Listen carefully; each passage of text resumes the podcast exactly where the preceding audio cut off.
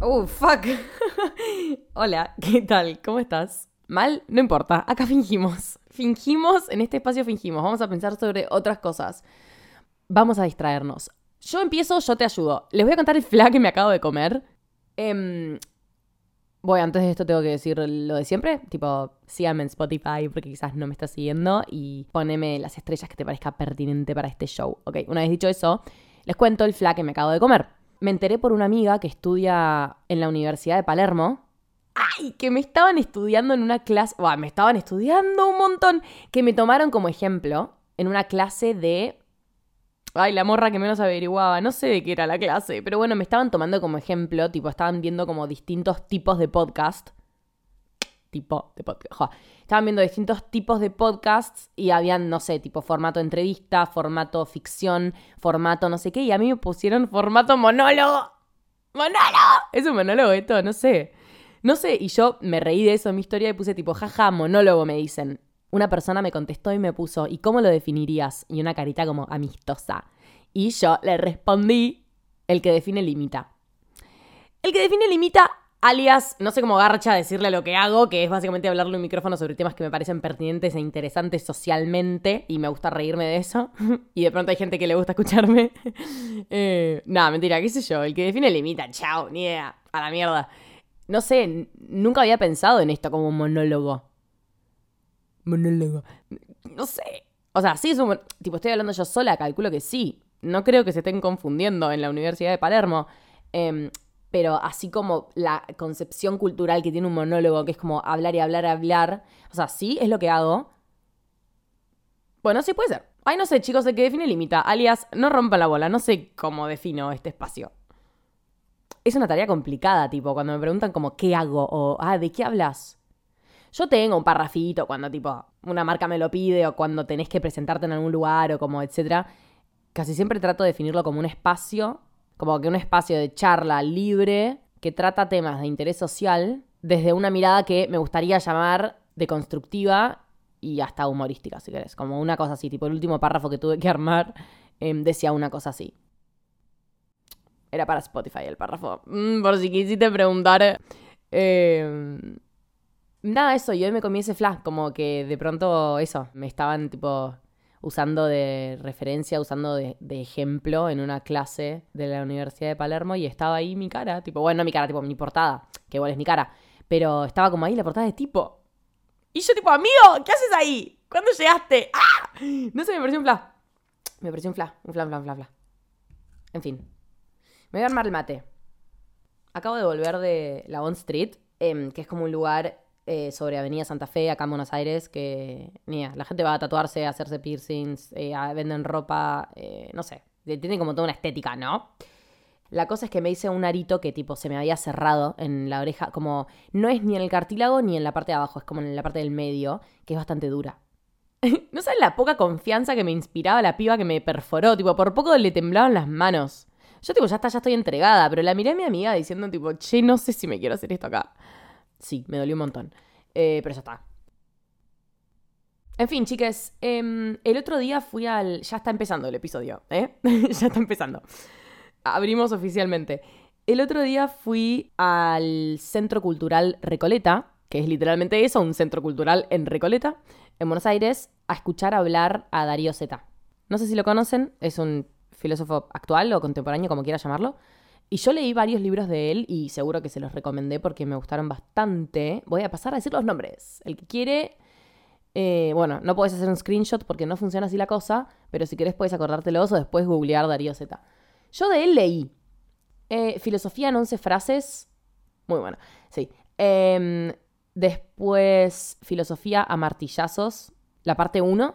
Y la parte 2 la dejé por la mitad. La tengo que retomar. Me parece que también leí uno que se llama ¿Para qué sirve la filosofía? No tengo puta idea. No me acuerdo, la verdad, no lo recuerdo. Deberían fijarme en. Tengo una aplicación que tipo te va traqueando todas las, las lecturas. Bueno, en fin, fui al CCR a escucharlo hablar. La temática de, de esa sesión tenía que ver con el tiempo y él habló como una hora y media. Muy gracioso, ¿eh? Me reí, la verdad. Tipo, fue gracioso. ¿Viste cuando uno se ríe de la miseria que es la vida? Bueno, no sé, como que siento que tenía un humor Eh, copado, igual no lo conozco a él. La cuestión es que lo estaba escuchando hablar, que la verdad es que es un programa que me encanta, pues yo soy una persona como muy observadora y me divierte como realmente el programa de sentarte a ver a alguien. Y es como que yo en eso, tipo, no tengo ninguna tarea que cumplir, ¿entendés? Tipo, no es que es un taller y yo voy a participar, tipo, estoy sentada y voy a observar y ya. Y eso me hace pensar un montón, no sé, tipo, me gusta. Etcétera. En fin, me divierte ir a observar. Entonces, si hay un programa que sea una charla, aparte de un filósofo que me gusta, que es un autor que me gusta y va a hablar sobre algo copado, y creo que fue tipo un sábado. El día estaba re lindo, es en un lugar que yo amo, re cerca de mi casa. Cuenten conmigo. Ok, entonces fuimos. De todo lo que él habló, charló, que fue súper interesante, Darío. Espero que sigas sacando más libros porque yo los leería. De todo lo que él habló, escuchen lo que anoté en el celular.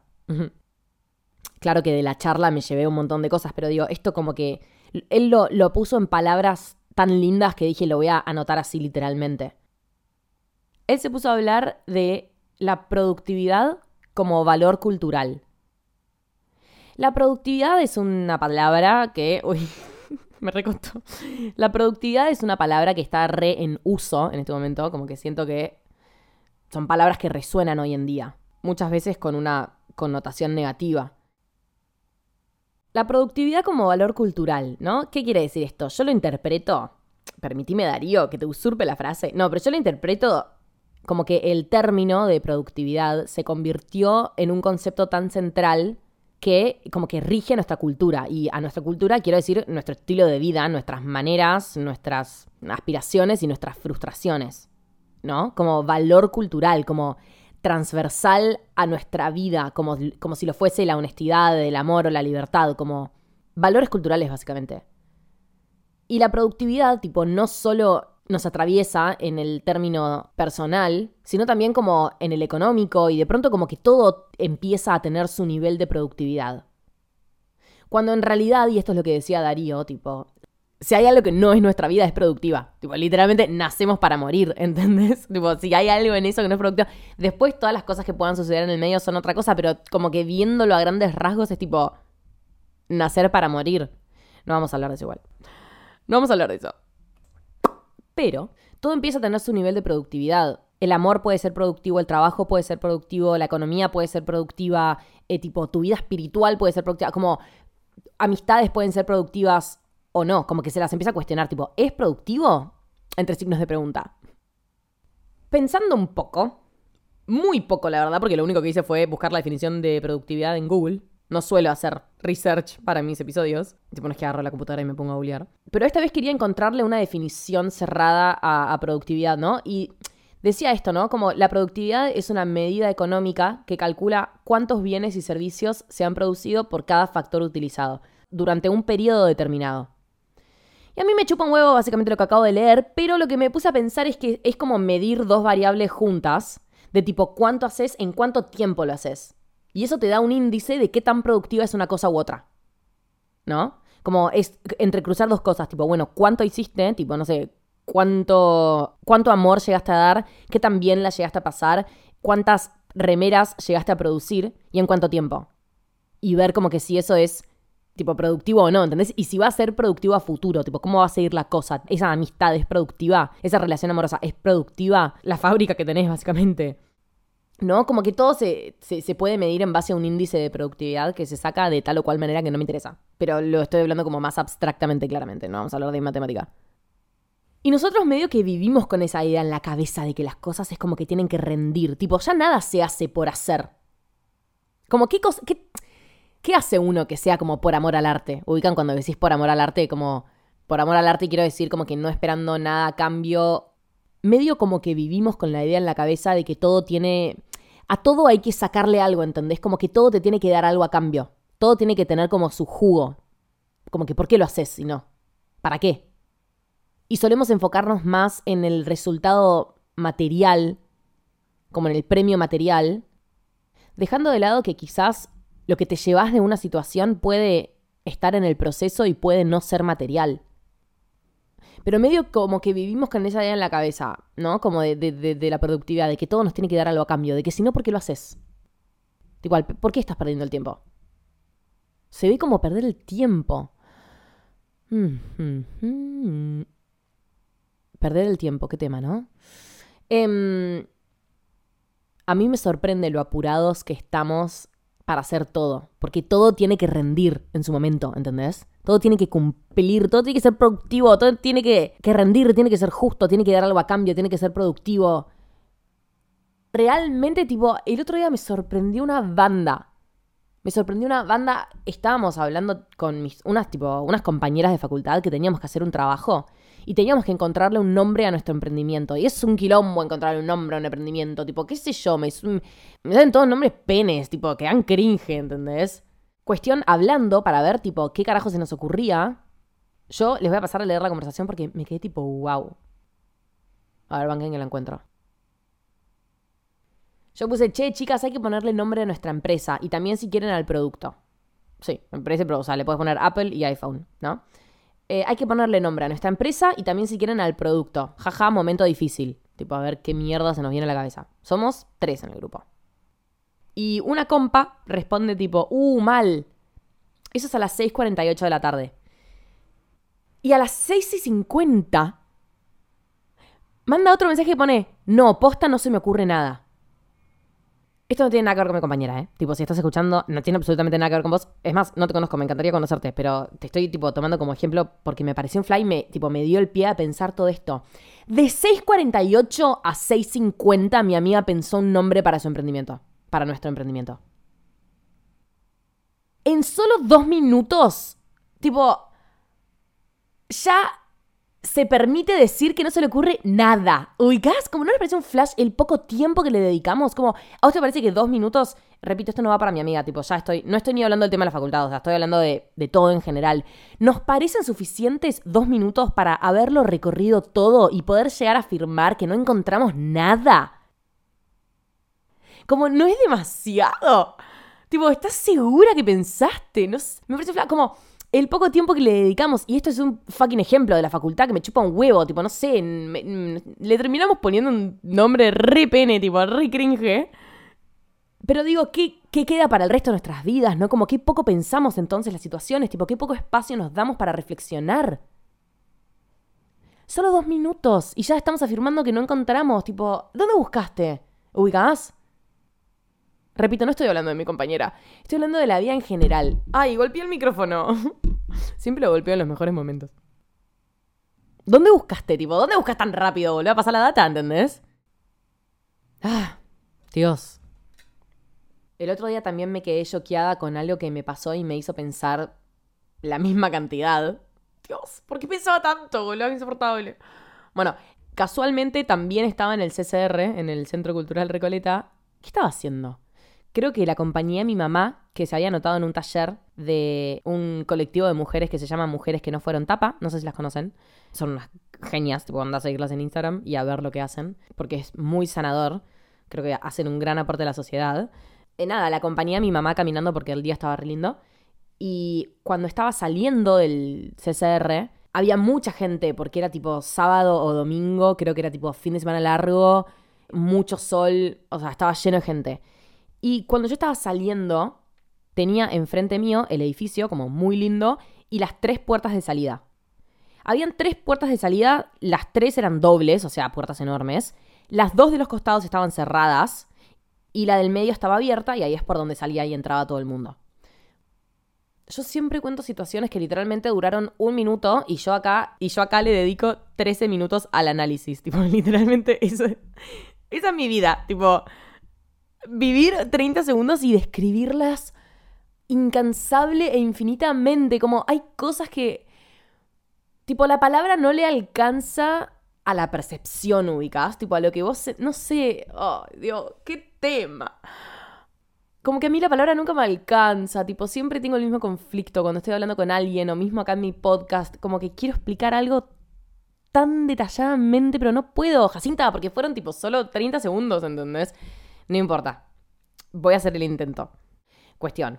Cuando yo estaba saliendo del edificio, nada, tipo, había mucha gente. Entonces uno espera para ver quién entra, quién sale. Tipo, no me voy a chocar con todo el mundo y salir primera. Cuestión, cuando yo, tipo, me acerco a la puerta, me pongo un poco hacia la derecha, como para que pase la gente y cuando vea un espacio meterme y salir, efectivamente.